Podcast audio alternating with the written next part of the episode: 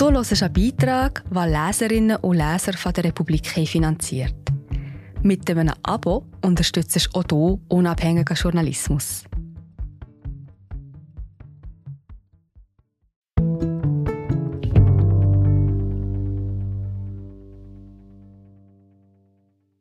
Vor drei Monaten wurden die Pipelines von Nord Stream gesprengt. Jetzt entscheidet ein Zugerrichter über das Schicksal des russischen Unternehmens. Wie kommt das? Und warum führen die Spuren internationaler Skandale immer wieder in die Zentralschweiz? Putins Milliarden in Zug. Von Lukas Häuptli. Gelesen von Danny Exner. Bum, bum, bum, bum. Der Sprengstoff explodierte am 26. September 2022. Mitten in der Ostsee, 70 Meter unter Meer, die Explosionen rissen riesige Löcher in die beiden Pipelines. Durch die Lecks strömten Unmengen von klimaschädlichem Gas zunächst ins Meer und schließlich in die Atmosphäre. Es waren Putins Pipelines. Zwar gehört die eine Nord Stream 1, die andere Nord Stream 2 aber am ersten Unternehmen hält Russlands Staatskonzern Gazprom 51 Prozent der Aktien, am zweiten sogar 100 Prozent. Und so floss von 2011 an russisches Gas durch die Ostsee nach Europa. Doch dann kam der Krieg, dann kamen die Sprengstoffanschläge und seither ist alles anders. Seither fragt man sich, wer für die Anschläge verantwortlich ist. Putin, wie viele im Westen vermuten, Großbritannien, das von Russland beschuldigt wird, die USA, die Ukraine, jemand anderes? Deshalb ist das eine Geschichte über Geopolitik, über Europas jahrelange Abhängigkeit von russischem Gas und darüber, wie Putin sich diese Abhängigkeit zunutze machte. Es ist aber auch eine Geschichte, die während Jahren in der Schweiz spielt, die von reichen Zuger Treuhändern und Anwältinnen handelt, und die ihr Ende an der Hinterbergstraße 38a in Steinhausen, Kanton Zug findet. Hier, zwischen Lidl und einem Premium Business Center, hat die Nord Stream 2 AG mittlerweile ihren Sitz. Hier hat Ulrich Lissek sein Büro. An den Wänden stehen schwarze Schränke, daneben hängt ein Flachbildschirm, auf dem Tisch steht das Modell eines Schiffs, mit dem Pipelines im Meer gebaut werden. Sonst Leere. Die Nord Stream 2, deren Kommunikationsverantwortlicher Lissek ist, spart. Nehmen wir an, es gäbe fünf Thesen, sagt er, fünf Thesen, wer für die Anschläge verantwortlich ist. Ich kann Ihnen aber zu jeder dieser Thesen 50 Argumente aufzählen, warum genau sie nicht stimmt. Es gebe zum Beispiel Personen, die behaupteten, der Sprengstoff sei bereits beim Bau der Pipelines angebracht worden. Das ist Unsinn, das ist technisch gar nicht möglich. Lisek, groß, Bart, Brille, ist 65 Jahre alt. Er weiß viel, er redet viel, selten sagt er, zu dieser Frage kann ich mich nicht äußern. Oft kann er. Er gibt dann Antworten auf Fragen, die niemand gestellt hat, redet bilderreich und landet auch einmal bei seinem Spanienurlaub in den 1980er Jahren. Mit Pipelines hat der nichts zu tun. An der Fassade draußen vor dem Büro hängen Schilder, auf denen steht Nord Stream 2.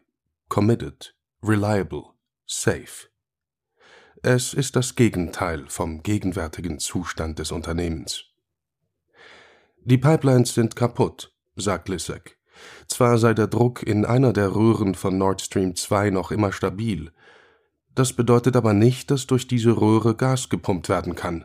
Womöglich ist auch sie beschädigt. Beschädigt. Kaputt. Dabei hatte alles so gut angefangen.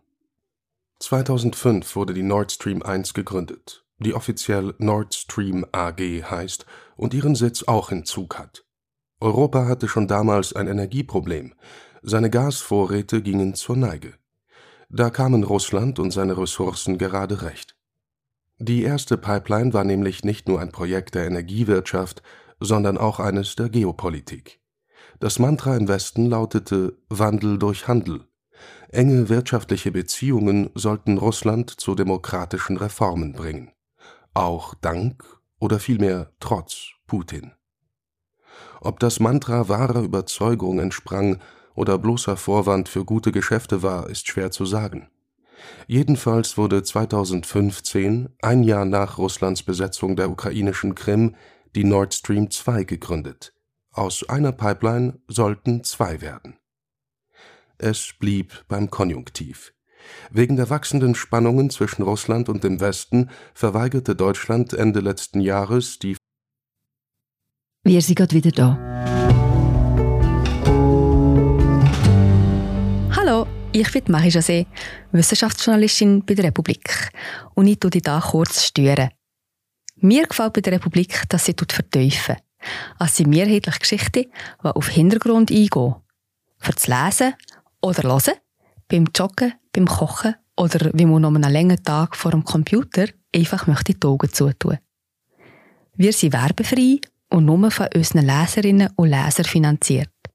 Unter republik.ch slash hallo kannst du auch hier ein Abo lösen. So, und das war es auch schon mit der Störung.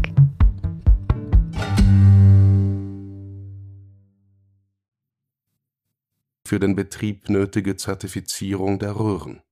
Und am 23. Februar 2022 setzten die USA die Nord Stream 2 auf ihre Sanktionsliste.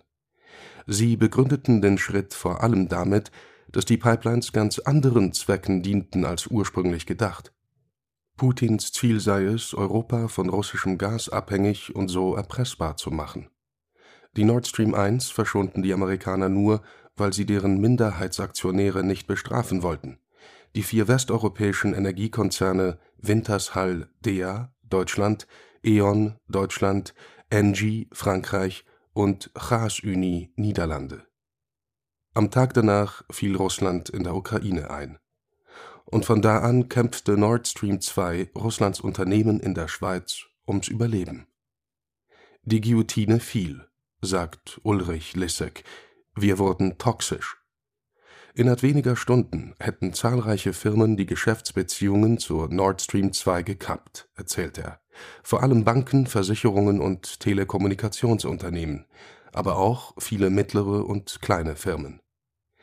Sie alle wollten schlicht nichts mehr mit Putins Pipeline-Firma zu tun haben. Einerseits aus Angst, dass die amerikanischen Sanktionen auch sie treffen könnten andererseits weil sie einen Reputationsschaden befürchteten. Geschäfte mit einem Unternehmen, das faktisch dem russischen Kriegstreiber gehört, das dann lieber doch nicht. Die Geschichte der Nord Stream 2, ihres russischen Besitzers und der Anschläge samt deren Umweltschäden ist eine Geschichte, die sich wiederholt. Draußen in der Welt kommt es zum Skandal, und die Spuren des Skandals führen nach Zug. Das war 2010 so, als im Golf von Mexiko die Plattform Deepwater Horizon Feuer fing. Während Monaten floss Öl ins Meer, rund 800 Millionen Liter. Die Folgen für Meer und Tiere zeigten sich noch Jahre später. Betreiberin der Plattform war das Unternehmen Transocean, das seinen Sitz in Steinhausen, Kanton Zug hat. Das war so im Fall von Glencore, als Konzernverantwortliche während Jahren afrikanische und südamerikanische Regierungen bestachen. Der Rohstoffkonzern mit Sitz in Baar, Kanton Zug, erhielt im Gegenzug Abbaurechte.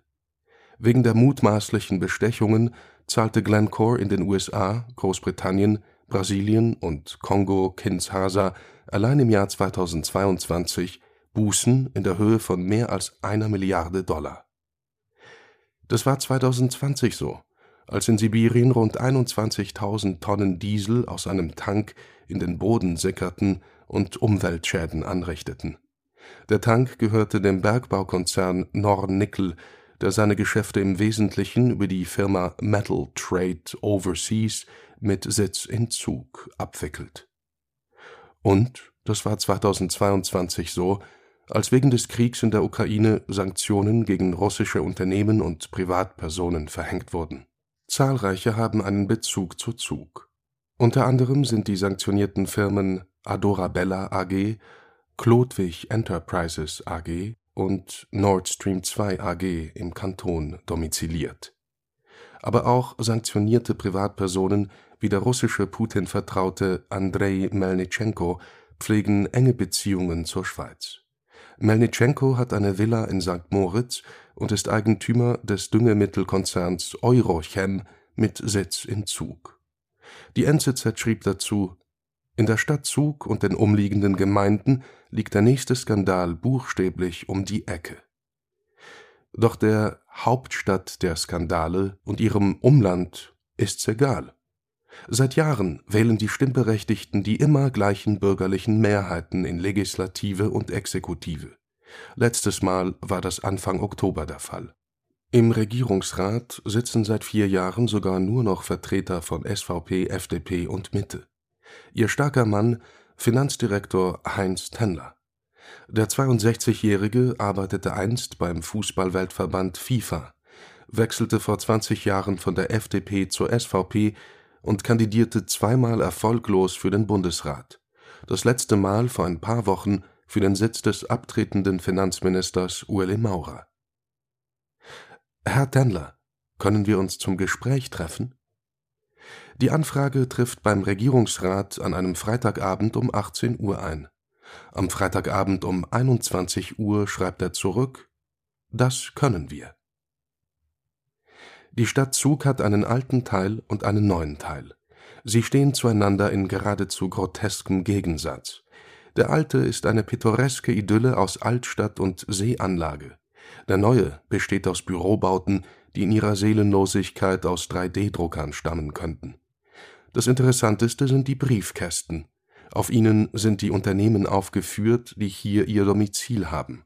215 Firmen sind es allein in einem Gebäude hinter dem Bahnhof.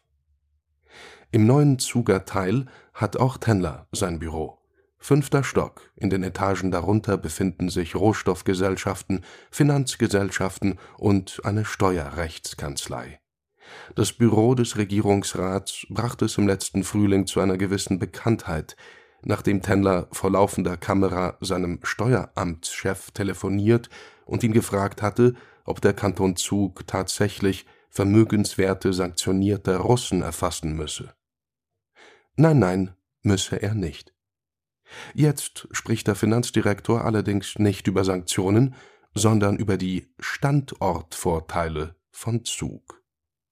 Wenn er spricht, streut er gern auch einmal längst vergessene Ausdrücke aus dem Schweizerdeutschen ein und solche aus dem Englischen. Dann sagt er etwa vorhandsche und bei den Citizens, als wolle er zeigen, dass er nicht nur zur angeblichen Bauernpartei SVP gehört, sondern auch zur Community der zugewanderten Expats, die in Zug für Reichtum sorgen. Herr Tendler, der Kanton Zug hat vor allem einen Standortvorteil, seine Tiefsteuerpolitik. Tendler? Ich nenne das nicht Tiefsteuerpolitik. Ich nenne das eine bürgernahe Politik. Wir haben nicht die Absicht, jemanden steuerlich zu umdribbeln. Republik. Aber die tiefen Steuern sind ein Standortvorteil. Tendler.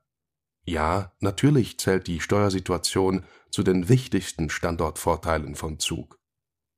Republik. Zu den tiefen Steuern kommen die Rulings. Mit diesen Deals kommen sie Unternehmen zusätzlich entgegen. Tendler?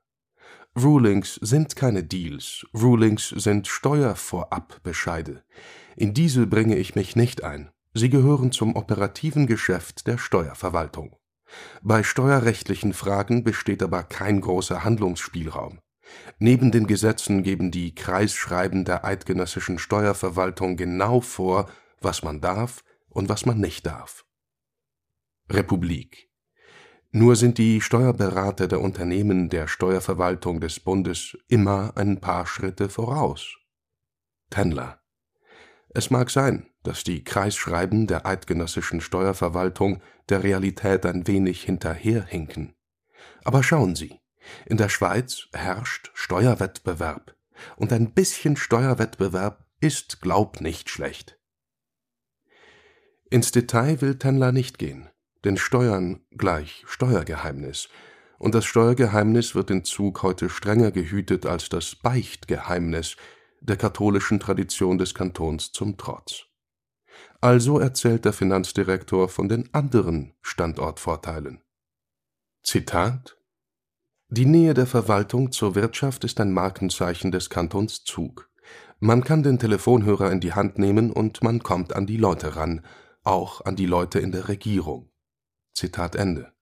Und, Zitat, wir haben einen intensiven, institutionalisierten Austausch mit der Wirtschaft, namentlich mit dem Präsidenten der Wirtschaftskammer. Da sind dann aber auch der Advokatenverein, der Treuhänderverband, der Steuerexpertenverein und die Rohstoffvereinigung dabei. Bei diesem Austausch kann man beidseitig Erwartungshaltungen adressieren und auf Optimierungspotenzial hinweisen. Zitat Ende. Und schließlich sagt Tendler, Zug war ein mausarmer Agrarkanton, deshalb orientiert man sich nach oben. In der Tat lebten im Kanton bis weit ins 19. Jahrhundert hauptsächlich Bauern. Zug war eine der ärmsten Gegenden der Schweiz. Dann kam die Industrialisierung und mit der Industrialisierung der Einzug der Spinnereien, der Lebensmittel und der Maschinenindustrie.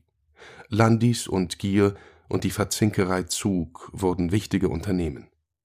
Noch wichtiger aber war eine Entwicklung, die in den 1920er Jahren einsetzte. Der Kanton senkte die Steuern und senkte die Steuern und senkte die Steuern und wurde zu dem, was 1963 selbst der New York Times eine Schlagzeile wert war, zum Swiss Tax Haven. Zug führte Sonderrechte für gemischte Gesellschaften, Holdings und Domizilgesellschaften ein. Daneben senkten die Regierung und das Parlament immer wieder die ordentlichen Steuersätze für Unternehmen und Privatpersonen. Allein in den 1970er und 80er Jahren kam es unter dem damaligen FDP-Regierungsrat Georg Stucki zu rund einem Dutzend Steuergesetzrevisionen. Heute hat der Kanton Zug die tiefsten Steuern für natürliche Personen in der Schweiz überhaupt. Auf der Liste der Kantone mit den tiefsten Unternehmenssteuern liegt er auf Rang 2 hinter Nidwalden. Deshalb sammeln sich hier Reichtum und Reiche. Sie haben die Bauern längst verdrängt, unten rund um Zug, Bar und Cham, aber auch oben an den Hängen von Unter- und Oberägeri, von wo der Blick aus den Villen über den Ägerisee bis in die Alpen reicht. Und deshalb schloss der Kanton seine letzte Rechnung mit einem Überschuss von fast 300 Millionen Franken ab. Auf seiner Website schreibt er, Heute ist Zug der finanzstärkste Kanton der Schweiz mit einer vorbildlichen Steuerpolitik für natürliche und juristische Personen. Kritischer sieht es Lucian Franzini. Er sitzt für die Alternative Die Grünen im Kantonsrat, ist Co-Präsident der Partei und gilt in Zug trotz seiner erst 26 Jahre als eine der wichtigsten Stimmen der Opposition die bürgerliche Mehrheit im Kanton Zug hat während Jahren vor allem die Steuern gesenkt, sagt er. Sie sorgte dafür, dass sich hier Unternehmen aus der ganzen Welt ansiedelten, auch äußerst problematische Unternehmen. Man könne es auch anders sagen. Die Regierung und die Verwaltung machen alles für die Wirtschaft. Sie machen reine Willfährigkeitspolitik. Oder nochmals anders. Zug ist überzeugt, dass Geld nicht stinkt nie. Wegen der tiefen Steuern ist im Kanton Zug in den letzten Jahrzehnten fast alles gewachsen, vor allem aber die Zahl der Arbeitsplätze von rund 80.000 im Jahr 2010 auf 120.000 und die Zahl der Einwohner von rund 110.000 auf 130.000. Auch aus diesem Grund herrscht akute Wohnungsnot es ist kein Zufall, dass ein Zuger Immobilienmakler für die Vermittlung einer Liegenschaft 5000 Franken Prämie verspricht. Und auch kein Zufall, dass das aargauische Sins heute einen Zuger Hügel hat. Hier wohnen Familien, die wegen der horrenden Mieten aus Zug wegziehen mussten. Trotzdem sagt Heinz Tendler, der Kanton Zug ist sehr sozial unterwegs. Seit letztem Frühling setzen die Skandale rund um den russischen Krieg Zug zu. Die Skandale um Putin, Putins Entourage und ihre Unternehmen. Warum aber haben so viele dieser Unternehmen ihren Sitz gerade hier? Was ist, neben den tiefen Steuern, der Grund dafür? Wer das wissen will, muss ins Zuger Staatsarchiv und ins Archiv des kantonalen Handelsregisteramtes steigen. Und er muss Jo Lang treffen Lang stand am Anfang der Partei Alternative Die Grünen. Zwölf Jahre war er Zuger Gemeinderat, zehn Jahre Zuger Kantonsrat, acht Jahre Zuger Nationalrat. Deshalb gilt er, der promovierte Historiker, als Lexikon der Zeitgeschichte von Stadt und Kanton. Heute lebt der 68-Jährige in Bern. In seinem Arbeitszimmer hat er säuberlich alte Artikel, alte Fotos und alte Reden bereitgelegt. Dann erzählt er, und seine Erzählung über die russischen Unternehmen in Zug geht so. Grundlage von allem war die Schweizer Neutralität. Sie machte das Land während des Kalten Krieges attraktiv für allerlei Geschäfte, auch für Geschäfte zur Umgehung der amerikanischen Sanktionen gegen die DDR. Die Geschäfte wurden über verschiedene Tarnfirmen in Zug, die sogenannte Beschaffungslinie 4, abgewickelt. So gelangten Hochtechnologiegeräte trotz US-Sanktionen aus dem kapitalistischen Westen in den kommunistischen Osten. Schaut man sich im Staatsarchiv die Akten dieser Firmen an, staunt man, wie viele Zuger Bürgerliche mit ihnen verbunden waren, sei es als Berater, Anwälte oder Verwaltungsräte. Einer von ihnen ist der ehemalige CVP-Gemeinderat Urs Hausherr. Er sitzt heute im Verwaltungsrat der Nord Stream AG. Ein anderer Strippenzieher war Matthias Warnig, ein Putin-Vertrauter und ehemaliger Mitarbeiter des Ministeriums für Staatssicherheit Stasi der DDR. Heute ist er CEO der Nord Stream 2 AG. Alle Beteiligten bestreiten übrigens, etwas mit den damaligen Umgehungsgeschäften zu tun gehabt zu haben. Für das Verhältnis zwischen Zug und Russland ist das symptomatisch, sagt Jo Lang. Das Verhältnis begann im Kalten Krieg, dauert aber bis heute an, mit den zum Teil gleichen Personen. Es gibt eine Stasi-Putin-Kontinuität. Dazu gesellte sich im Verlauf der Jahre allerlei Polit- und Wirtschaftsprominenz. Der bekannteste ist Deutschlands Ex-Kanzler und Putin-Freund Gerhard Schröder. Er ist heute Verwaltungsratspräsident der Nord Stream 2 AG. Das alles schien während Jahren kaum jemanden zu stören. Die Putin-nahen russischen Unternehmen waren integrierter Bestandteil der Zuger Wirtschaft und Gesellschaft.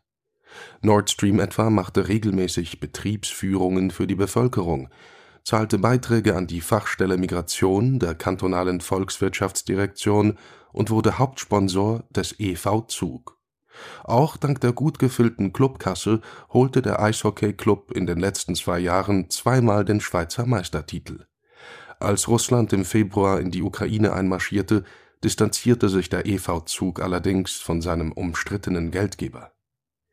Wie Akten aus dem Handelsregisteramt zeigen, verdienten an den russischen Firmen auch zahlreiche Zuger Anwälte, Treuhänderinnen und Berater während Jahren gutes Geld sehr, sehr gutes Geld. Die Nord Stream-Verantwortlichen ihrerseits erhielten einen direkten Draht zur Zuger Regierung. Diese schrieb im letzten September in einer Antwort auf eine parlamentarische Anfrage zu den beiden russischen Unternehmen Im Rahmen der Wirtschaftspflege wurden auch die genannten Firmen besucht. Zudem sei es an den vielen Wirtschaftsveranstaltungen zu spontanen Kontakten mit ihnen gekommen SVP-Regierungsrat Heinz Tendler will sich zu diesen Kontakten nicht äußern. Er sagt: Die russischen Firmen in Zug sind weniger wichtig, als man meinen könnte. Sie zahlen auf Bundes-, Kantons- und Gemeindeebene rund 50 Millionen Franken Steuern. Das ist ein Bruchteil aller Steuereinnahmen. Für Zug galt jahrelang: Russische Unternehmen sind Unternehmen wie alle anderen auch. Problemlos. Solange sie Steuern zahlen. Das Bild änderte sich erst nach der Besetzung der Krim durch Putin. Zögerlich zwar. Der Bundesrat zum Beispiel weigerte sich 2014, die EU-Sanktionen gegen Russland zu übernehmen. Und Deutschland setzte weiter auf russisches Gas. Aber immerhin, das Bild änderte sich. So verhängten die USA 2019 Sanktionen gegen diejenigen Firmen, welche die Pipeline der Nord Stream 2 fertig bauen sollten. Damals fehlten nur noch ein paar Kilometer Röhren, und zwar vor der Küste Ostdeutschlands. Aus diesem Grund entstand zur Umgehung der Sanktionen und zur Fertigstellung der Pipeline ein Tarnkonstrukt. die Stiftung Klima und Umweltschutz. Sie wurde vom deutschen Bundesland Mecklenburg-Vorpommern gegründet, stand aber weitgehend unter russischem Einfluss. So flossen rund 20 Millionen Euro von Nord Stream 2 sowie rund 200 Millionen Euro der Nord Stream-Aktionärin Gazprom in die Stiftung. Als das Tarnkonstrukt im letzten Frühling aufflog, kam es in Mecklenburg-Vorpommern zu einem politischen Erdbeben. Heute geht ein parlamentarischer Untersuchungsausschuss der Frage nach, welche Verantwortung die Regierung des Bundeslandes für die Stiftung hatte. Von Anfang an wurde verheimlicht, getäuscht und getrickst. Die Regierung von Mecklenburg-Vorpommern hat sich zur willfährigen Handlangerin des Kreml gemacht, sagt Hannes Damm, Mitglied des Untersuchungsausschusses und Abgeordneter der Grünen. Wegen der Umgehung der ersten Sanktionen verhängten die USA am 23. Februar 2022 zweite Sanktionen, weitergehende. Dieses Mal traf es die Nord Stream 2 AG selbst. Ich verwahre mich gegen den Vorwurf, dass die Nord Stream 2 AG die Stiftung Klima und Umweltschutz zur Umgehung der US-Sanktionen missbraucht hat, sagt Ulrich Lissek, Kommunikationsverantwortlicher des Unternehmens. Er selbst sei im Übrigen nie in die Stiftung involviert gewesen. Lissek arbeitet seit 2009 für Nord Stream. Während Jahren hatte er sein Büro in der Zuger Innenstadt. Jetzt, seit letztem September, ist es draußen im Industrie- und Büroviertel von Steinhausen. Bahnstation Rigiblick, Hinterbergstraße 38a, nicht weit ist's bis zu Herbis Düpfli-Grill. Man fragt sich, was die Architekten, die die Gebäude hier bauten, studiert haben. Architektur eher nicht. Lissek arbeitet noch bis Ende dieses Jahres, dann wird er pensioniert. Ende dieses Jahres entscheidet sich auch das Schicksal der Nord Stream 2 AG. Nachdem die USA im letzten Februar ihre Sanktionen verhängt hatten, konnte das russische Unternehmen seinen Konkurs nur noch knapp abwenden. Im Mai genehmigte das Zuger Kantonsgericht einen Antrag auf Nachlassstundung. Das geschieht, wenn die Sanierung einer Firma zumindest noch im Bereich des Möglichen liegt. Im September dann verlängerte das Gericht die Stundung. Deshalb muss die Nord Stream 2 AG seit ein paar Monaten vor allem eines sparen. Die Zahl der Mitarbeiter ist laut Lissek mittlerweile von vormals 220 auf 40 geschrumpft. Verantwortlich für die beiden Nachlassentscheide war, wie in solchen Fällen üblich, ein Einzelrichter des Zuger Kantonsgerichts. Er heißt Pascal Stüdli, ist 50 Jahre alt und Mitglied der Mittepartei. Zum Fall will er sich nicht äußern.